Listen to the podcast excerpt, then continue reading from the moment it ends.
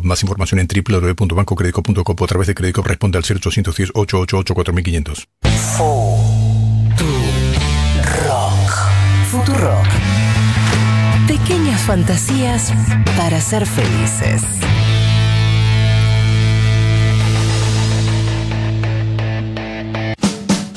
Flor Halfon. Nico Fiorentino. Ahora dicen Futurock.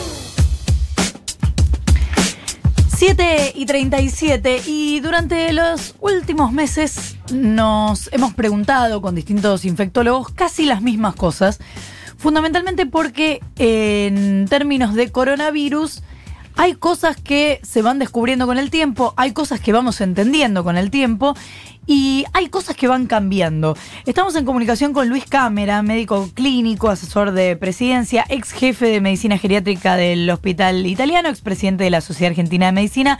Luis, gracias por atendernos. Florencia Halfon te saluda. ¿Cómo te va? Florencia, buen día. ¿Cómo le va? Bien. ¿Te tuteo o no? Mejor no.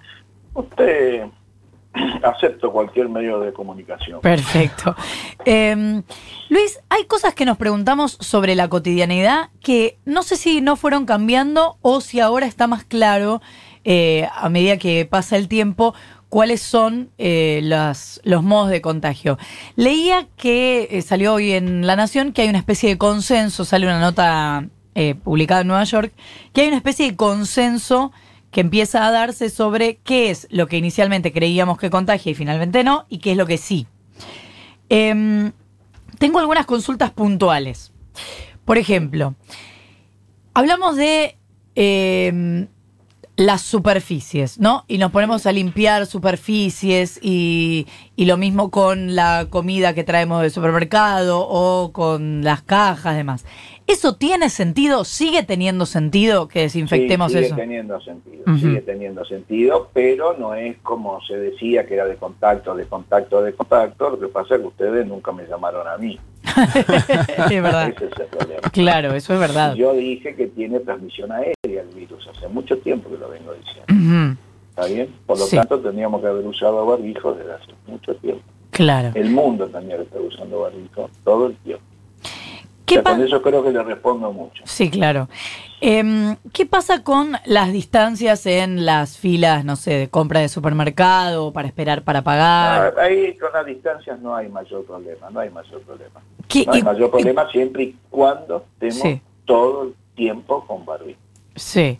Y cuando decimos distancia, ¿un metro, un metro y medio, dos metros? Sí, bueno, ahí son pequeños detalles que hablan los físicos. En realidad hay un montón de experiencias. Si yo toso es una cosa, si hablo Claro. es otra. Si estornudo es un desastre. El estornudo tira virus, pero es una cosa infernal en cantidad, en volumen y en el tiempo. Y en el tiempo. Pero si no usamos barbijos, el grado de contagiosidad, estando un metro y medio, dos, si posible diez metros mejor, pero Claro. yo creo que tampoco hay que exagerar tanto con un metro y medio, las recomendaciones son lo suficientes y si tengo que estornudar y toser, hacerlo hacia un costado.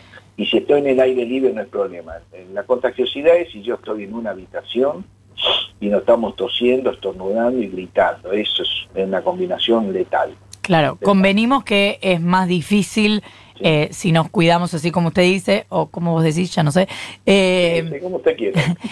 Eh, convenimos que es más difícil contagiarse en la cola del supermercado que Sí, en un sí. contacto más cotidiano, ¿no? estamos al aire libre.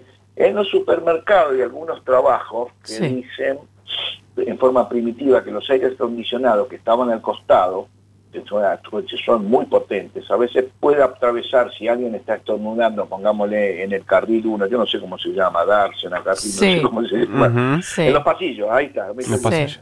En los pasillos puede, hay modelos que hasta se ven en internet que puede avanzar hasta uno o dos pasillos, pero esos son los estornudadores este, masivos, si no ahí no hay problema. Por eso es que el barbijo tiene que ser todo el tiempo, todo Claro. el tiempo, como primero para no contagiar a otros y segundo que otros no nos contagien a, no- a nosotros. O sea, Claro. cumple dos funciones, limita al contagiador y limita al potencible, a la potencible víctima, digamos. ¿Qué pasa en Sí. los autos? Ahora con tanto frío, seguramente los autos Es tienen calefacción. en los autos es complicado. En los autos porque estamos cerrados, Sí, con aire acondicionado, si estamos hablando es complicado, pero si estamos con barbijo no habría problema y, y, bueno, si alguien estornuda y tose sería conveniente que no se suba un auto. Claro. Pero bueno, yo tengo que llevar a un familiar mío que se me enfermó, que puede tener coronavirus y bueno, no me queda otra, lo tengo que hacer. No, claro. Y ahí tengo que tener mucho también cuidado de, de contacto. Pero pensaba sobre todo con esto de que se quiere proteger el transporte público, pero eh, en el caso de que algunos tengan que trasladarse de igual modo, van a hacerlo en autos. Van a hacerlo en auto, que sea una sola persona, este, bueno, eso habrá que ver, de repente alguien tiene que trasladar un, un- un- un paciente o una tarea indispensable, bueno, habrá que tener un mínimo de flexibilidad. Pero si nosotros nos cuidamos en ese momento en contacto y nos cuidamos con, con el barbijo, desde mi óptica el grado de contagio es mínimo. Pero, por ejemplo, cuatro personas en un, este, como los muchachos, escuchando acá Futuro con todo, cuatro muchachos y cerveza dentro de un auto es peligrosísimo. No, claro. Eso ni hablar. Y cantando las canciones, eso, eso es un modelo experimental de contagio, un modelo experimental. Eh, igual que escuchen Futurock, ¿no? En cualquier No, auto. no, escuchando, Eh, cantando, eso es- dije yo, cantando. Perfecto. Eh, pero bajamos la ventanilla, por ejemplo, del auto o no hace falta? Eh, sí, eso puede aliviar, Ujú. eso alivia, Ujú. eso alivia, pero igualmente que no haya personas auto, eso Porque en algún mejor. momento va a tener la ventanilla cerrada, van a toser, Claro. van día. igualmente que no haya personas. Este, por eso, van a decir, ese trabajo salió del, del, del control de enfermedades de Estados Unidos, el CDC, Sí. que este, dice que la fiesta es lo peor que hay. Si nosotros lo hemos visto en Argentina, lo hemos visto en Argentina, las Sí. fiestas son las cosas más contagiadoras que hay. Yo, nosotros formamos parte de una organización mundial que yo organicé con médicos internistas de toda Latinoamérica y en varios países el virus entró por fiesta, por fiesta, gente que viajó a fiesta, infectó todo el mundo y no pudieron pagar. ¿Qué tal? Luis Nico Fiorentino te saluda. Me quedé con ¿Cómo le algo que eh, dijiste recién con respecto al estornudo, que es que eh, en comparación a, bueno, a la respiración ni hablar, o al hablar, o al toser, que eh, tiene una permanencia mayor en el tiempo. ¿Puedes explicarlo? Hay cosas que ahí se lo vas a ver todo en YouTube. Si nosotros estornudamos, largamos este, mucha saliva. Pero sobre todo el estornudo es pues muy fuerte el estornudo. Es la, la potencia física, la contracción de los músculos diafragmáticos. Es una, una potencia tremenda. Eso está demostrado. Y largamos gotas grandes y gotas muy minúsculas. Las gotas grandes caen relativamente rápido. Y ahí va el virus y cae al piso. Por eso en el tema del contacto, o cae sobre una superficie y yo después la toco. Pero, pero se genera una aerolización, se llama, gotas muy chiquititas que contienen virus, que quedan en el aire, no, no descienden a mucha velocidad. Pueden llegar a quedar una 15, 20 minutos, tardan un rato. Si yo estoy en un lugar cerrado, estornudo dos veces y tengo una persona enfrente, es posible que en algún momento esa persona pueda respirar esas gotitas muy chiquititas Bien. pueda entrar también por la nariz y por la boca, no porque la toque, ¿queda claro? Sí, está No claro. porque la Eso le pasa, por ejemplo, por eso que los médicos que tienen atendiendo pacientes tienen que ponerte una escafandra infernal. Esos médicos que tienen que, por ejemplo, eh, meterle un tubo para respirar al paciente, en ese momento se genera aerolización, se llama, Ujú. es un efecto aerosol. Y ahí ese efecto aerosol en algún lado haces así puede entrar. Y el virus una vez que entra en la mucosa nasal, entra a progresar porque ahí se, se, se pega a, unos de- a una determinadas células. Este, que nosotros tenemos, que obviamente son totalmente normales ante unos receptores y esos receptores se entra a llevar y, y aumenta. Y también pasa, por ejemplo, que ha pasado con los deportistas de elite que a veces iban corriendo juntos, este, al tener respiraciones muy profundas, el virus puede ir directamente al pulmón, pasa toda la etapa de la nariz y la orofaring, porque el virus progresa, va progresando de la nariz, orofaring hasta el pulmón, y eso lleva 4, 5, 6 días en su progresión en la medida que está enfermando a alguien. Por eso te enojaste con los runners. No, yo me enojé con los runners porque salieron todos juntos a hablar, hicieron una cosa social. No, correr solo no. Por ejemplo, la gente que fue sumamente seria, la gente que hizo maratón, corrieron separados, con mucho cuidado. Eso no pasa nada, correr al aire libre separado. El problema con los runners es que hicieron un, un evento social. No Mm. sé si me entendés. El Sí, evento sí. social, aunque sea al aire libre, es potencialmente peligroso. Vamos a decirle, le podemos decir fiesta atlética. Claro. Claro, pero es, fue un evento social, yo los entiendo, porque estamos todo el día encerrados, de repente Ujú. me encontré con mi amigo que hace tres meses no lo veo, me pongo a hablar de fútbol y bueno, y me río, hago chistes, y ahí bueno, eso es tremendamente, potencialmente.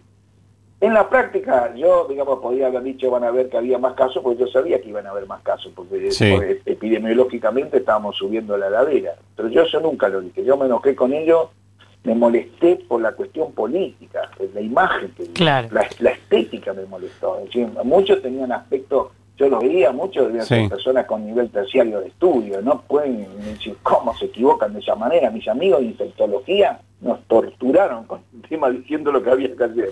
Claro. Y los chicos y las chicas no le dieron bolilla, por no usar otro término. Luis. Entonces eso me dio rabia. No, no, no es contagioso el aire libre, no es contagioso. Ahora, si yo termino de correr, me junto Sí. con cuatro amigos y converso a medio metro de distancia, lo cual es totalmente normal, eso no, no, lo hemos hecho toda la vida, a ver si queda claro. Sí. Pero el virus se te mete, es, es muy perverso el virus, el virus se te mete, como digo yo, en el verbo compartir. Va con el- cuando vos compartís algo, ah, ahí te va mal.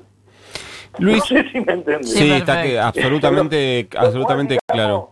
Es muy difícil, a ver, por otro lado, también yo después un poco veo los perdores, de cierto modo, porque es muy difícil, porque es muy difícil, somos animales gregarios, somos mamíferos que vivimos en manada, y hoy estar en manada, el virus te mata. Claro. No sé si me entendés. Sí, está Tenemos que cambiar una esencia natural de nuestra manera de ser. Y es muy difícil, ¿viste? Le pasó a los políticos, se juntan con la gente, me dicen otros medios. Pero ¿cómo los políticos están con la gente? Y si un político no está con la gente, no llega ni a la esquina. No sé Sí. si me entendés. Luis, si te pregunto eh, si tenés eh, más cifradas tus expectativas o tus esperanzas en una en la aparición de una vacuna o en la aparición de retrovirales, ¿qué me respondes? Yo preferiría con tratamiento. Yo la vacuna la veo muy difícil. Este, te voy a explicar por qué. A ver. Es muy difícil decirlo política. Va a haber una, vamos a ver el capitalismo en su máxima expresión. Claro.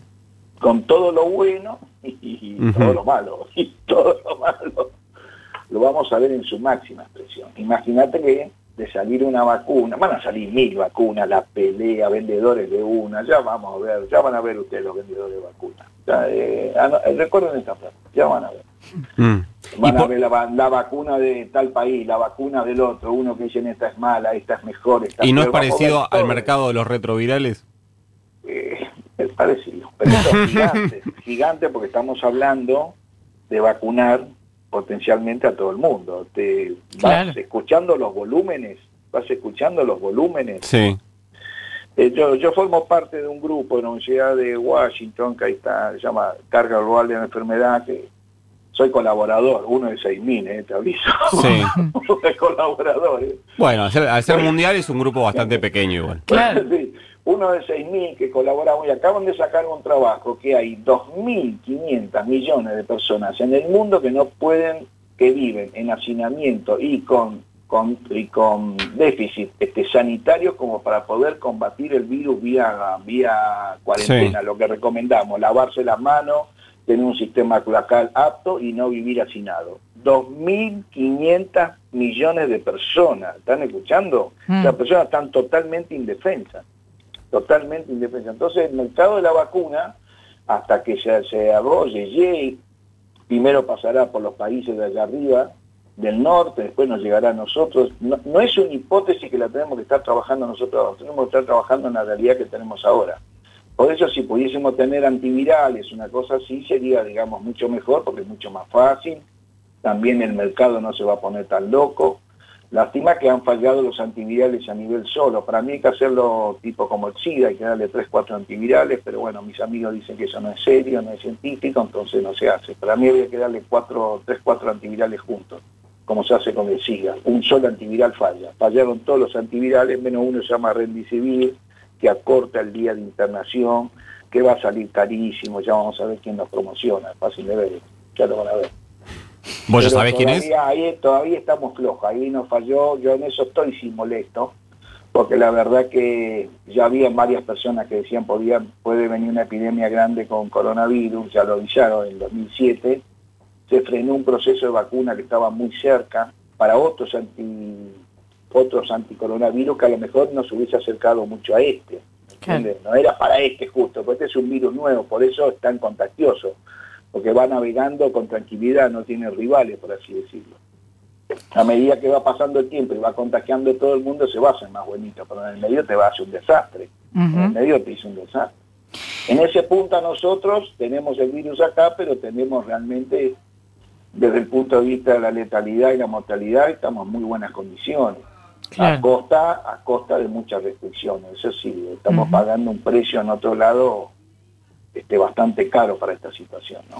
Que es lo que algunos están, aparecen los anticuarentena, que hacen líos, que tienen, tienen sus razones también, yo los entiendo, pero bueno. El problema es que no, no tenemos otra técnica para poder este, esto. Luis Cámara, médico clínico, asesor de presidencia, muchísimas gracias por habernos atendido. Nos queda todo mucho más claro. Hasta luego, pero es una pequeña corrección. Yo acá pongo Futurock y me aparece, este, ay, ¿cómo se llama? ¿Qué le aparece? Este, Ahora me preocupo, Luis. No, sí, no, yo pensé que me iban a poner a Michael Tijuanuca, a Caleo, alguien así, pero no. ¿Pero por qué lo dice? ¿Qué claro, y porque Futuro, yo pensé que estamos pensando en el futuro, y me pusieron acá, ¿cómo se llama este cantante negro? Y justo se me fue. Está en Peter Tosh. Ya, Peter Tosh. Estamos, estamos pensando en el futuro. Eh, me pusieron a Peter Tosh. Si prestas mucha atención. Y con Johnny B. una canción, una canción de la década del 50. Sí, porque el futuro somos nosotros, Luis. el futuro, bueno, claro, como la película. un saludo grande y gracias por la comunicación. Y, aguantar lo que viene. Eh. Eso. Aguantamos. aguantamos, aguantamos. Un saludo grande. Hasta luego. Chau, chau. Siete minutos para las ocho de la mañana. Todo el mundo habla